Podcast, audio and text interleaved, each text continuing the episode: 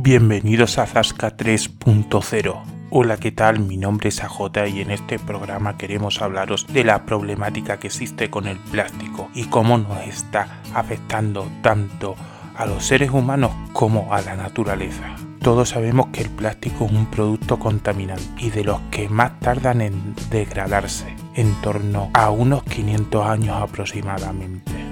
Esta forma de actuar ha hecho que una persona llega a consumir entre bolsas, botellas y diversos envases de conservación hasta 50 kilos de plástico. Aunque en Europa se consume 30 kilos de plástico por persona, la mitad de este plástico nunca acaba siendo reciclado, acabando siempre en nuestros mares y océanos, formando así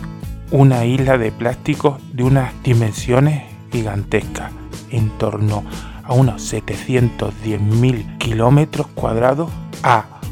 17 millones de kilómetros cuadrados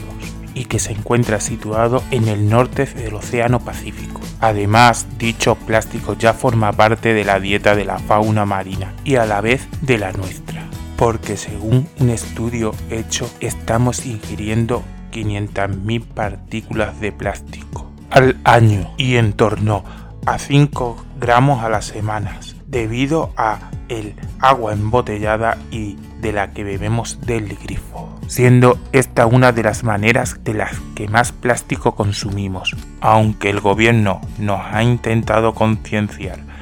mediante un decreto ley para el cobro de parte del plástico que consumimos y así reducir el consumo del plástico con el famoso cobro de la bolsa de la compra,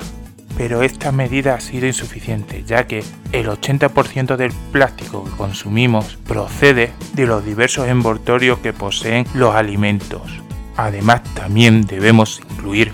los productos de higiene corporal, ya que en ellos es también donde más predomina el plástico. Por eso desde Zasca 3.0 le vamos a mandar un Zasca a todos los gobiernos de todos los países que se han presentado en la cumbre contra el clima en España. A esos y a los que no se han presentado, para que de una vez por todas lleguen a un acuerdo para limpiar nuestros mares y océanos y para que aquellos que aún así no lo cumplan se les multe con una cantidad de dinero adecuada y así sirva para que se limpie nuestros mares y océanos. Antes de que termine este programa queremos recordaros que si os ha gustado este programa le deis a like, nos haríais muy felices y a la vez con ello nos diríais que siguiéramos creando más programas como este. Hasta el próximo programa.